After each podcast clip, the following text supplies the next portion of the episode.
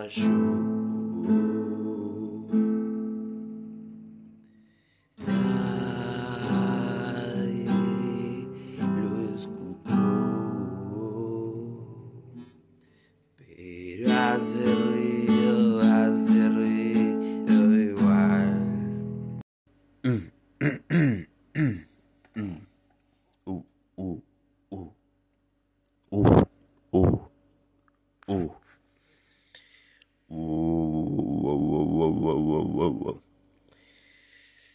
Bueno, acá estoy. Em, ¿Me extrañaste? Yo no, realmente. Eh, extrañaba un poco esto de, de hablar, de descargar boludeces.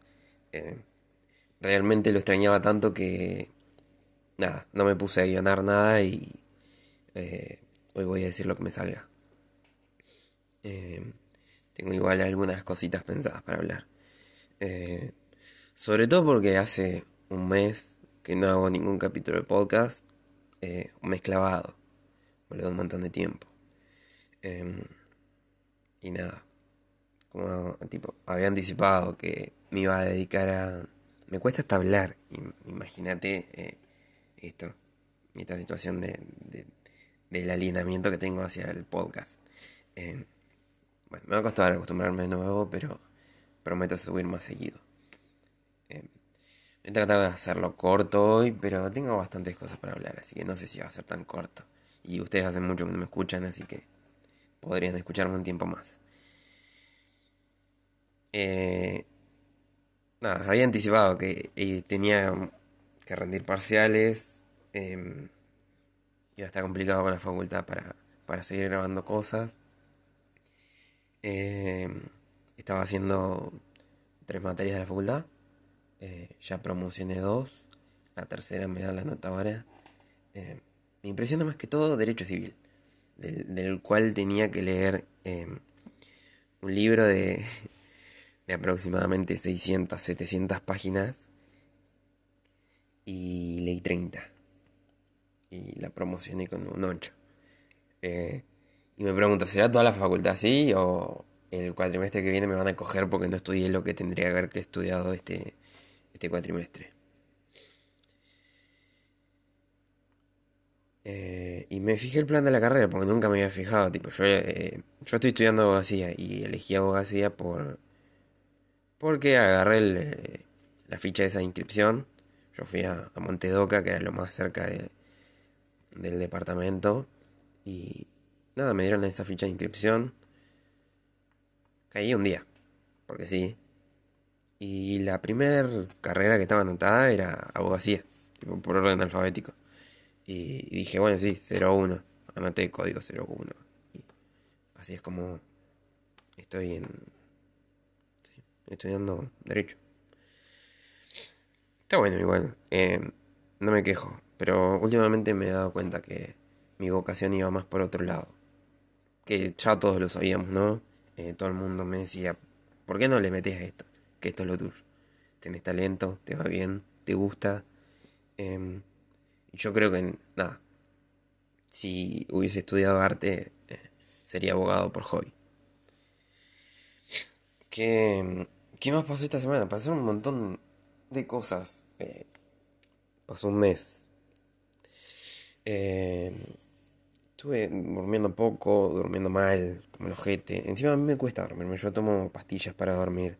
Eh, ponele, a- eh, anoche me estaba por dormir. Y como me cuesta dormir, yo eh, estaba acostado, relajado, haciendo el máximo silencio, concentrándome en mi mente, en mi respiración, eh, tratando de hacer todos esos ejercicios de, de, yoga, reiki todas esas pelotudeces que vi en internet. Eh, me convierto de, de punk de día a, hippie por la noche. Creo en todo. Creo hasta en Dios, creo que le rezo para dormir. Y me estaba por dormir y tuve un montón de ideas millonarias. Eh, estaba medio drogado, entonces tipo las tenía que, tipo por las pastillas para dormir. Y las tenía que anotar, porque si no se me olvidaban. Y las sacrifiqué. Las sacrifiqué porque me cuesta tanto dormir que preferí no anotarlas. Eh, así que nada, se fueron las ideas millonarias. Un día más sin ser millonario. Eh, estuve aprendiendo a tocar la guitarra también. Eh, ya estaba aprendiendo y ahora como que me adentré un poco más. Hasta creo que escribí una cancioncita ahí. Eh, pero nada, nada formal. Definitivamente eh, el arte que menos me favorece es la música. Em, me odia. Porque además hay que estudiar un montón para, como para que las cosas peguen. Porque, nada, eh, las artes gráficas, como que lo que hagas va a estar bien. Porque siempre te justificas con esa, bueno, tipo, es arte, no me lo juzgues. Pero la música, como que alguien, alguien, una sola persona en el mundo le tiene que gustar. Eh, por ahí no, no es tan abstracto como las cosas que a mí me gustan. No, cuando escribo. Cuando escribo la, la, gente no me dice, che, no se te entendió nada. Me lo dicen, pero yo me amparo siempre en esa de... Que es mi defensa, mi mecanismo de defensa de decir, eh, no, pero eh, no es que está mal redactado, es que vos no lo entendés. yo tengo un nivel superior a vos y nada, eh, es así, es un recurso de, de escritura, de pintura, cosas. Em, no sé, estamos en agosto, ya se nos pasó el año rapidísimo. Eh, yo estoy por empezar el nuevo cuatrimestre de la facultad. Em, y me viene una sola pregunta a la cabeza. ¿Qué estará haciendo la promo 20? ¿Qué habrán hecho con los, con los suéteres, con todas las ideas que tenían? De, de disfrutar a full su último año. Em, igual no sé, me, como que me da un poco de cringe hablar de, de promo. Tipo, ya la palabra me da, me da cringe. Igual como que tengo, tengo un cierto borrón de memoria en general con respecto a, a todo lo viejo. Em, entonces eh, me, me he separado tanto de ese Juan Niño que fui que siempre, hace mucho tiempo intento ser adulto, eh, me genera muchos conflictos, porque siento que nunca fui un niño de verdad, me cagué todo, eh, casi me explota la casa. Em, y ese, esa despersonalización con el niño que fui eh, me genera como medio conflictos. Porque cada vez que alguien me recuerda algo que, no sé, algo de la infancia, no, no me gusta recordarlo. por más que sea tipo, la cosa más feliz que me haya pasado en la vida. No me gusta recordar eh, cosas que ya pasaron. Y he ido borrando y reprimiendo esos recuerdos. Eh, no sé qué iba. Como les decía, no, tengo guion. Em, Vieron que, que Camila Nesas cree en el amor libre. eh, fantástico eso. Mucha, mucha, mucha gente tirando hate. ¿Qué, ¿Qué es lo que te molesta? ¿Cómo te puede molestar un contrato social entre dos personas que están de acuerdo con llevar adelante eh, cosas que no, que no le rompen las pelotas a nadie más? Em, no, no tengo ni que dar fundamentos de esto. O sea, literalmente si pensás eh, desde tu mirada monogámica en exigirlo a los demás que sean parejas monogámicas eh, porque es lo que a vos te parece correcto, sos un pelotudo. No, no cabe otra.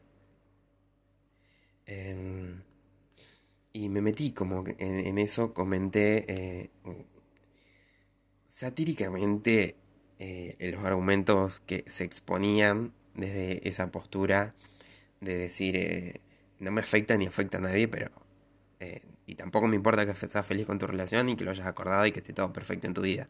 Eh, no podés ser una cornuda. Y mucha gente me, empezó a bardear. Me empezó a bardear porque no entendieron. No entendieron que era eh, sarcasmo, que era una sátira a, esos, esos comentarios. Y me puse a pensar sobre eso, sobre el precio de tipo que tiene la exposición. Y es dificilísimo. Mientras más personas te expones, más... O sea, depende de tu público, ¿no? Pero mientras más personas te expones, como que más posibilidades tenés de, de esto. De que, obviamente, es eh, probabilidades, simple. eh, es una regla de tres. Que mientras más gente tenés expectando tu, contenido, más posibilidades tenés de que te lo hateen. Pero no solo de tipo, de que te tiren mierda, sino de que haya eh, personas que no, no, entiendan a lo que vos te referís. Y, y, es un garrón esto de salir a aclararlo. O de tener que corregirte políticamente mientras más eh, personas llega lo que vos decís eh, y se termina desfibrando tanto. O ponele esto de las discusiones. Una discusión en Twitter cuánto puede durar. Se desvirtúa el toque. Em, porque siempre llegan a algo en lo que los criterios están separados. Y también me puse a pensar esto de las discusiones. Em, porque tuve una discusión eh, con una amiga, una discusión pelotuda, ¿no? Como que ella exponía un fundamento, yo exponía otro, y teníamos criterios distintos. Y me interesó esto de, del tener criterios distintos. O sea, se entiende de, que no vamos a abstraer todo a, todo es un, constructo social y nuestra vida no tiene sentido porque somos mínimas variables en el universo. Eh, eso se da por sobreentendido. Una discusión se sientan las bases desde los presupuestos socialmente aceptados y desde ahí se da en adelante. Si la abstraes más, sos un pelotudo o la charla es filosófica, eh, que es lo que me gusta a mí, que la charla llegue a lo filosófico.